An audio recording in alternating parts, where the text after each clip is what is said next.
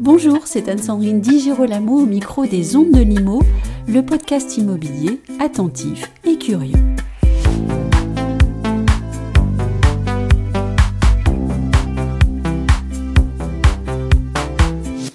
La FIAIP est le principal syndicat italien des professionnels de l'immobilier. Il compte plus de 10 000 agents immobiliers, 500 conseils en crédit et 15 200 agences immobilières. Son président, Gianbattista Baccarini, vient d'être réélu pour un second mandat avec plus de 90% de votes en sa faveur. Les actions concrètes et pragmatiques qu'il a pu mener pendant son premier mandat ont en effet séduit les adhérents de cette fédération professionnelle. Nous avons interrogé Gianbattista Baccarini lors de notre passage à Bologne. Vous entendrez ici ses réponses en italien, puis une traduction que je vous propose.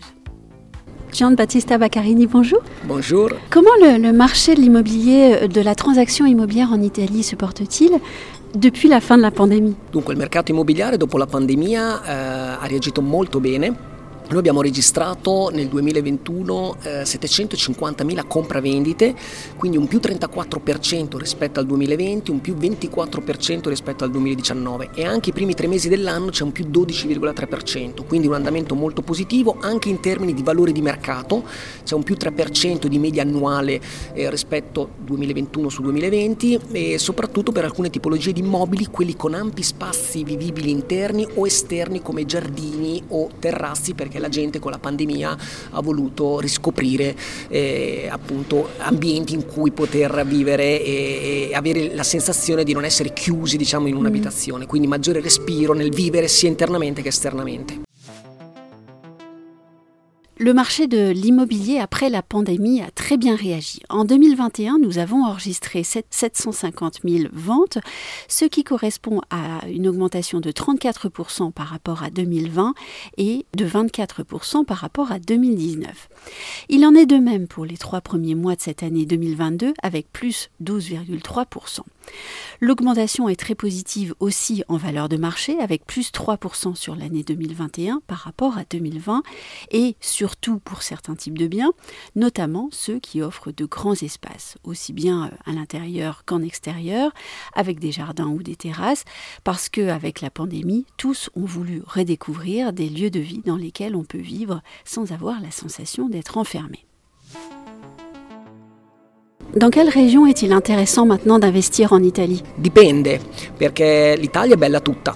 Mm, e dipende sempre mm, dove all'interno della regione eh, si compra eh, e poi all'interno della stessa regione in quale città, in quale ubicazione, quindi zona, ma anche eh, in base alla tipologia, quindi se è una casa nuova, ristrutturata o se è usata quindi dipende da tante variabili, ecco, sicuramente proprio perché l'Italia è così grande, variegata, ecco, sì. è molto importante secondo noi, è un motivo in più per affidarsi a un agente immobiliare professionale che riesca appunto a soddisfare le esigenze del, del turista o del cittadino mm. che vuole comprare da noi.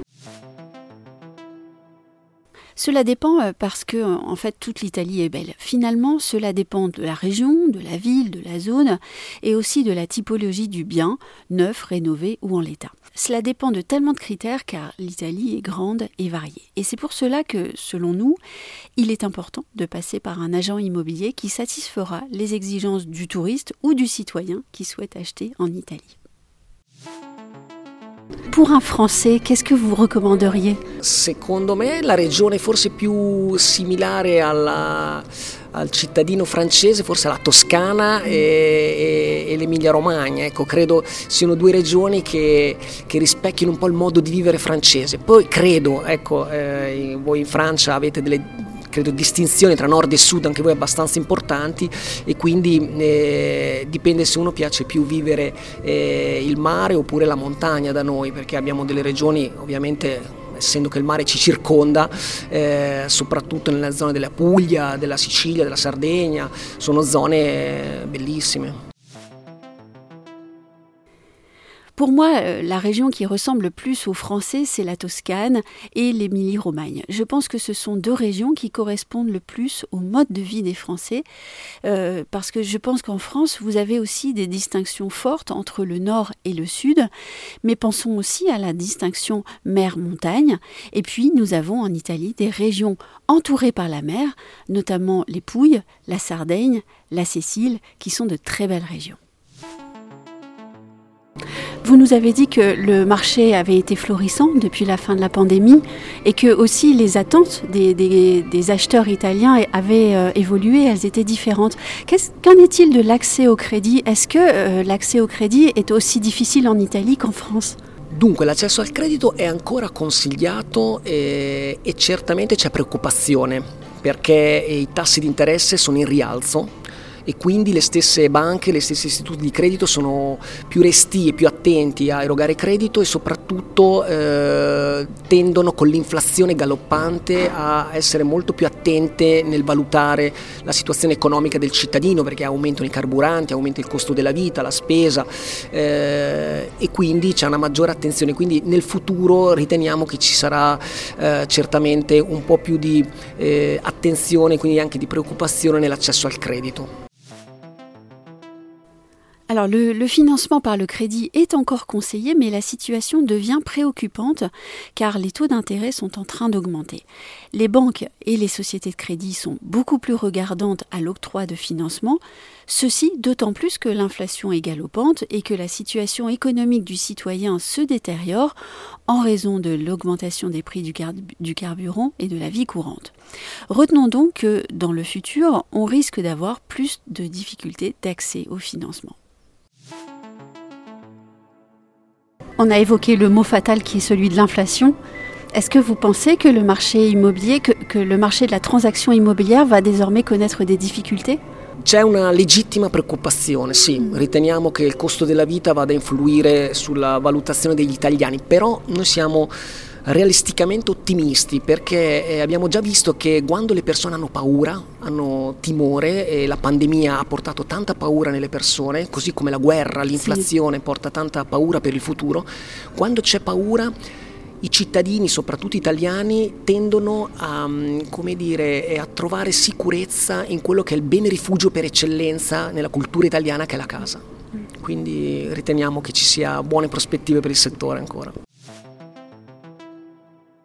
Oui, euh, il existe une préoccupation légitime sur ce point. Retenons que le coût de la vie aura un impact sur le citoyen italien.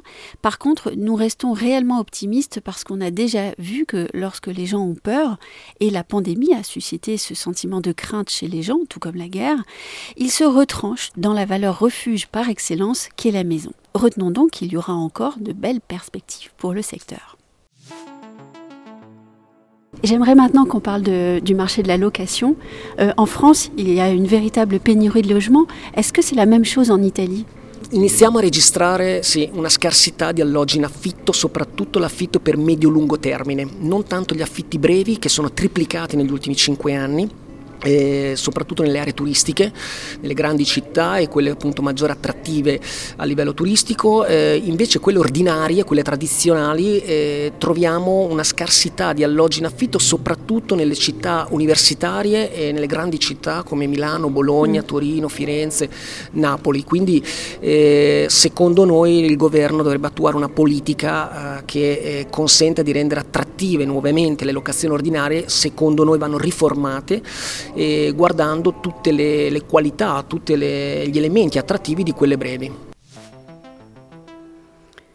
On commence à enregistrer une raréfaction de logements en location, surtout ceux qui sont en moyenne et longue durée. Ceci évidemment contrairement à la location de courte durée qui a triplé au cours des cinq dernières années, et notamment dans les régions touristiques et les grandes villes.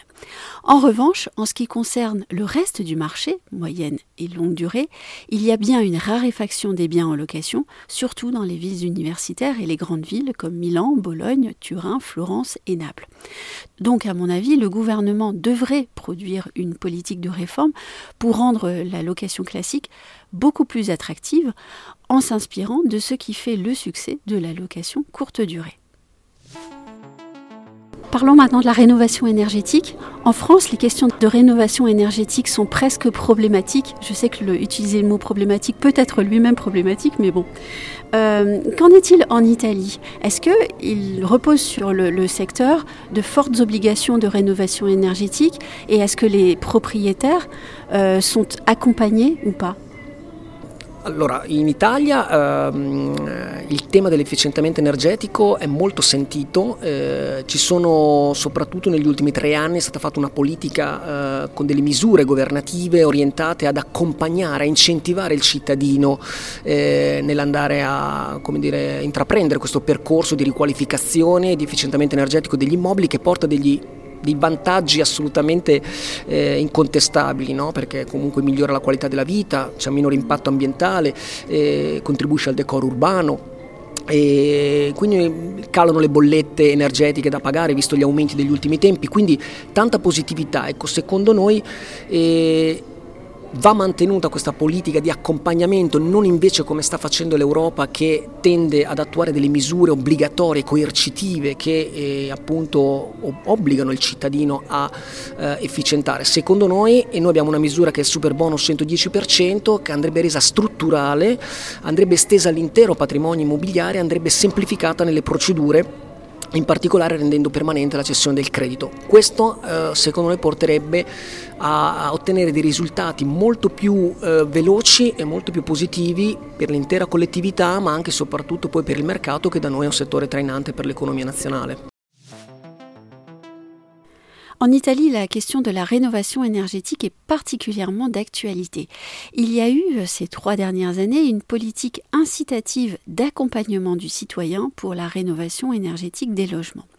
Cette politique apporte de façon incontestable des améliorations de la qualité de vie et réduit l'impact environnemental tout en contribuant à un meilleur environnement urbain. Elle fait aussi baisser les factures d'énergie. Donc beaucoup de choses positives.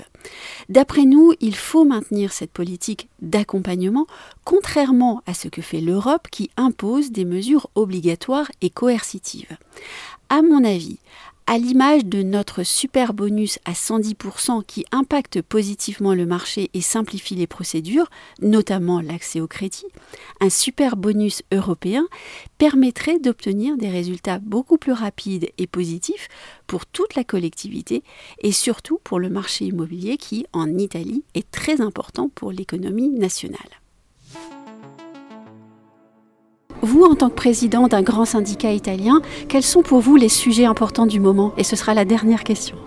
In Italia la, sicuramente la problematica più, più, importante per il settore immobiliare è la fiscalità immobiliare, che è la più alta d'Europa. Sono 51 miliardi all'anno di carico fiscale sull'immobiliare, di cui 31 di patrimoniale. Quindi solo per il fatto di essere proprietario di una casa hai delle tasse molto alte da pagare.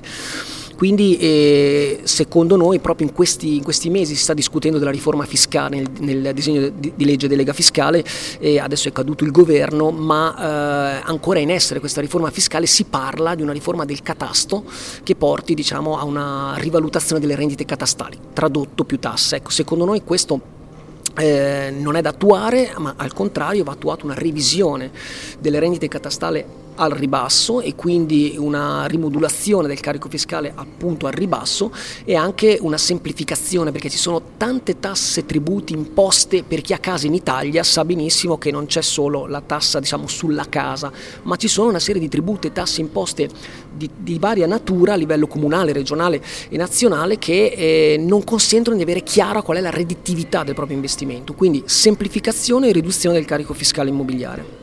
Grazie mille Gian Battista Baccarini. Merci à vous. En Italie, le sujet le plus important, c'est la fiscalité immobilière qui est la plus élevée d'Europe. C'est en effet 51 milliards de charges fiscales sur l'immobilier, dont 31 milliards de charges patrimoniales.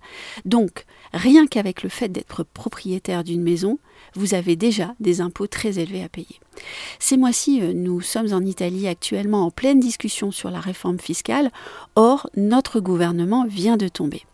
On parle actuellement d'une réforme du cadastre qui prévoit une revalorisation cadastrale, comprenez en fait plus de taxes, Pour moi, ce n'est pas possible et au contraire, il faut réviser la valeur cadastrale à la baisse et donc opérer une modulation fiscale à la baisse et surtout engager une simplification de toutes les taxes immobilières.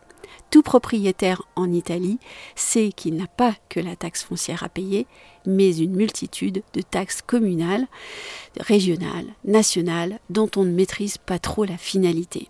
Nous souhaitons donc une simplification de la charge fiscale immobilière.